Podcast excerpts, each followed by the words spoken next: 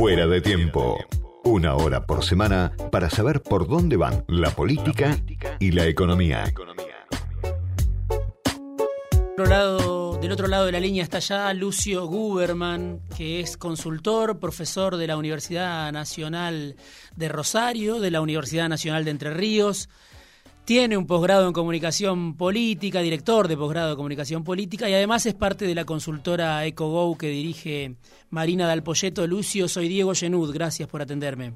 Hola Diego, ¿cómo estás? Bien, muy bien. Gracias a vos por la comunicación. Bueno, falta muy poco ya para las elecciones generales, la hora de la verdad. Y te pregunto qué estás viendo a dos semanas nada más del 14 de noviembre el gobierno tiene alguna chance de recuperar votos, va camino a una derrota más profunda. ¿Cómo, cómo lo estás viendo vos a esta recta final de la campaña? pareciera que, se va a mantener la tendencia de, las primarias a, un voto en contra del gobierno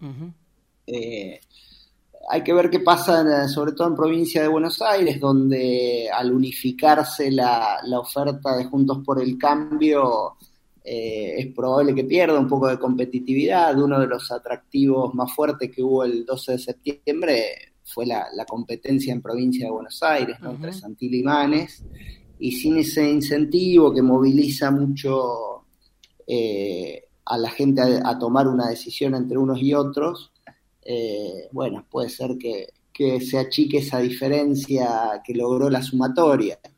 En el resto del país eh, había trascendido que la estrategia del oficialismo era eh, provincializar las campañas, ¿no? sobre todo en aquellos lugares donde los gobernadores son peronistas, dejar que valgan por sus gestiones provinciales que en prácticamente todos los distritos están mejor valoradas que el gobierno nacional eh, pero bueno, la verdad es que la, nacionalización no, ayuda a los gobernadores. Claro. hablar del caso de Santa Fe, ¿no? Que, con, los hechos de inseguridad le han complicado esa provincialización a Perotti. Ahora, ahora te quiero preguntar por Santa Fe, también por Córdoba, pero lo primero es, ¿cómo interpretás vos la reacción post derrota de, de Cristina, sobre todo más allá del estruendo que significó y la crisis que significó hasta institucional, pero sobre todo en lo político, ¿no? Esta apuesta por Mansur, ¿cómo la interpretás y pensás que es algo de más largo aliento, es algo meramente coyuntural que se termina en poco tiempo? ¿Cómo ves eso de que Cristina elija a alguien que había sido uno de sus detractores principales?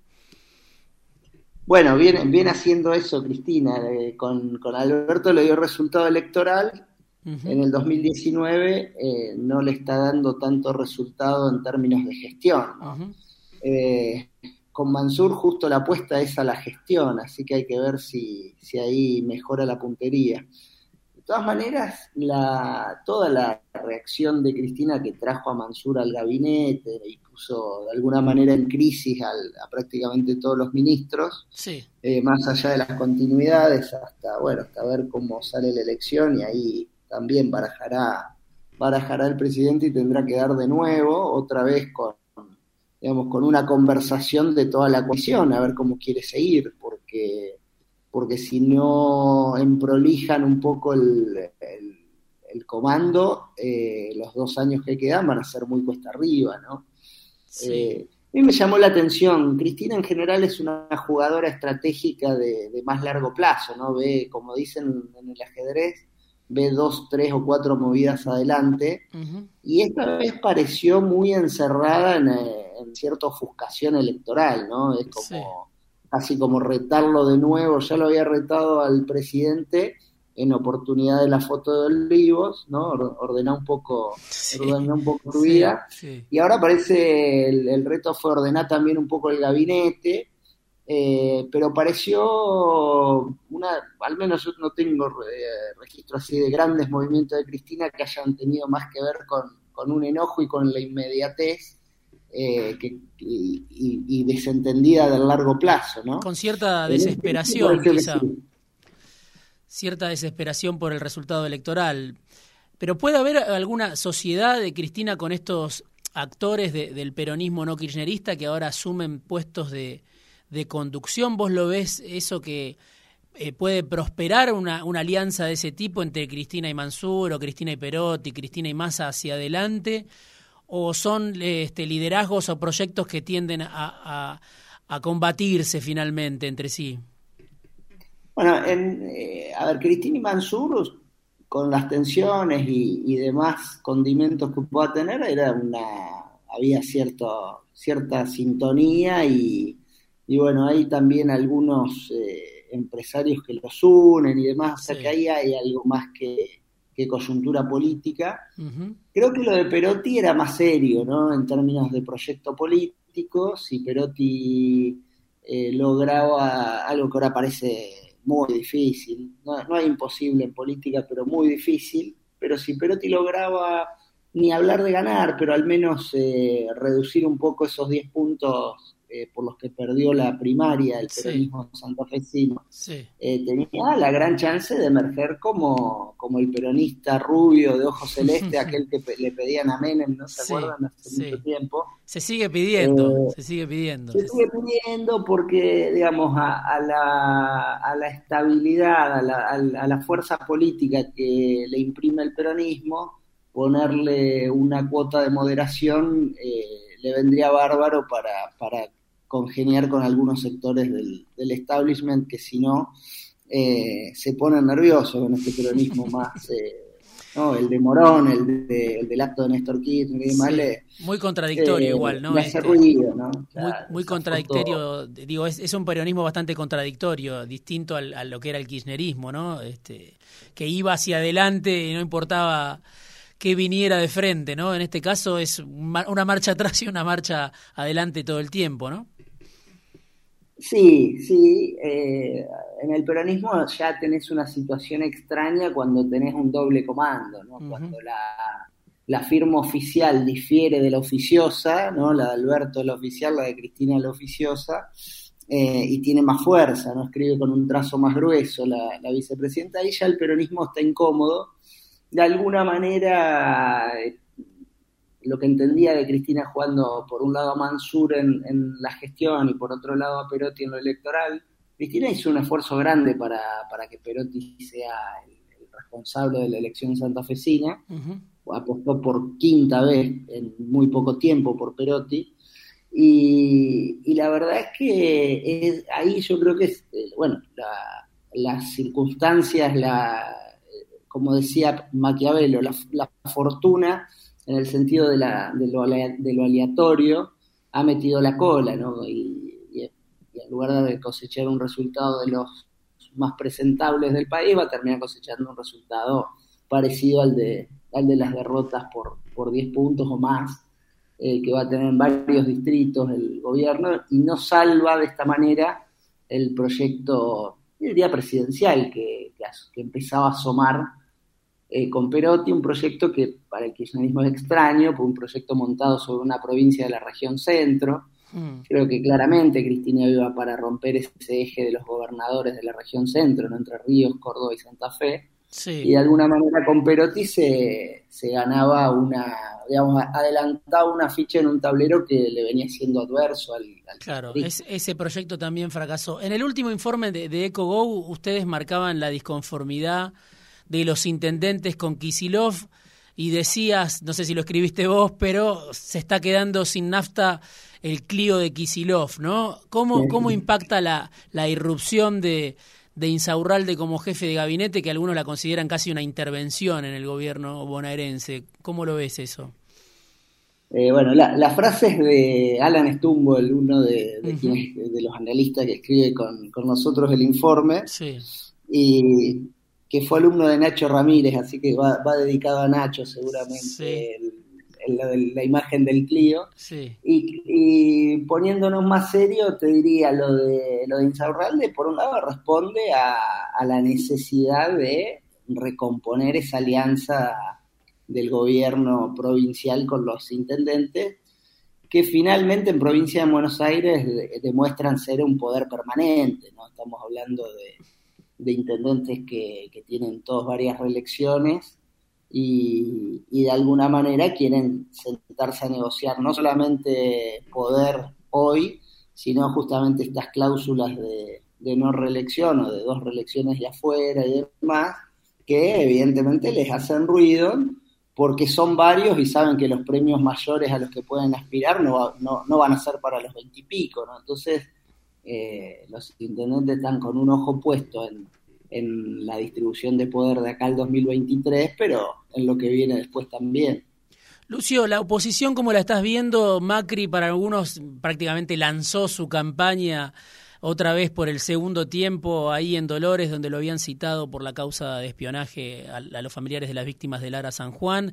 Está la reta, obviamente, que es un gran ganador, eh, que, emerge de, de las PASO, pero algunos dentro del propio frente de Juntos dicen, bueno, hay que convencerlo a Macri de que no puede ser candidato y, y, no va a ser fácil. ¿Cómo ves esa discusión por el liderazgo, donde también está Manes, donde también está Bullrich, camino, camino 2023 en la oposición? Ya, nosotros recién eh, hacíamos una, una, mirada, poníamos una mirada crítica sobre la reacción de la vicepresidenta sobre respecto al resultado del 12 de septiembre. También hay que hacer una mirada crítica de Juntos por el Cambio, ¿no? Respecto al 12 de septiembre, donde lo que de alguna manera uno puede llamar una fiesta popular, ¿no? De, una expresión popular en contra del gobierno, la transformaron en un brindis de la dirigencia de Juntos por el Cambio empezaron a hacer un discurso en lugar de más, eh, de más escucha de la gente, que es una de las de, los mantras de Juntos por el Cambio, no se vio en la práctica, empezaron a aparecer esos proyectos presidenciales como planteaba el de Macri, pero también el de Bullrich, el de Larreta, lanzados, y, y sumale el de algunos dirigentes radicales como Morales, el mismo Lustó, todos paseando por el país con, una, con un enfoque eh, muy de campaña presidencial eh, en lugar de, eh, digamos, reforzando campañas distritales, que son las que se juegan ahora, y con una impronta, la verdad que han transformado las campañas provinciales en campañas con exceso de, reuniones dirigenciales. y la verdad es que deja, a mí por lo menos me dejó gusto a poco, ¿no? Porque Creo que si algo tiene que hacer Juntos por el Cambio en este momento para no seguir eh, aumentando el descrédito de los argentinos por la política que viene, empezar a mostrar cómo sería esa gestión diferente, eh, eso que Macri llama ese segundo tiempo, qué diferencia tendría con el primer tiempo.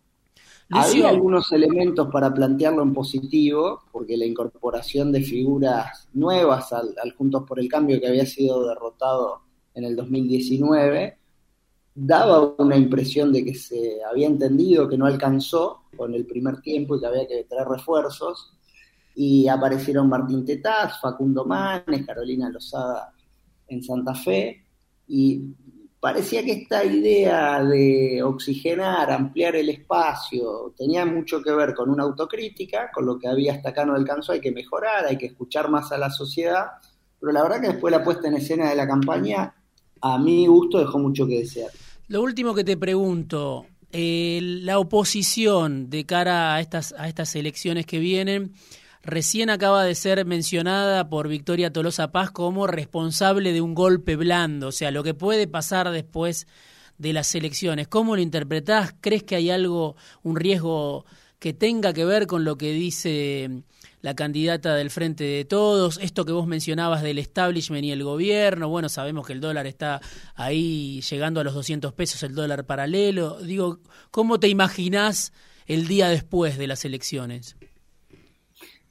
Yo eh, descarto lo de golpe blando, la verdad es que no, no lo veo, no, no veo consensos en la Argentina para tal cosa. Eh, Sí, lo que me imagino es eh, un gobierno que, lejos de estas últimas consignas eh, que ha tenido antes de las elecciones, para entiendo yo que para blindar el núcleo duro, o sea, me, da la impresión de que eh, Cristina lo ha convencido a Alberto de que no hay mucho más para avanzar y que era, es mejor blindar lo propio que salir a buscar un voto que no va a venir. Pero luego de la elección eh, se abre otra vez la, jugada y, va a necesitar gobernabilidad y va a necesitar un acuerdo con el FMI y no me extrañaría que haya un corrimiento hacia el centro del por parte del gobierno algo que se hubiera hecho eh, entre la paso y la general le hubiera generado probablemente mejor resultado de lo que, de lo que va a obtener. Pero dejando el contrafáctico de lado, eh, yendo para adelante, entiendo que después de las elecciones eh, el gobierno, salvo que quiera terminar colgado del travesaño los dos años que le quedan, va, va a ser un va a necesitar una ampliación, va a necesitar más participación de, de los gobernadores y va a tener que negociar mucho más con la oposición. Y ahí va a tener un problema la oposición porque no le va a poder decir a todo que no. Lucio, te agradezco mucho este rato en fuera de, de tiempo. Un gusto, Diego, la seguimos cuando quieras. Para mí también. Lucio Guberman, director de posgrado en la comunicación en comunicación política de la Universidad Nacional de Rosario y parte de la consultora EcoGo que dirige Marina del Polleto.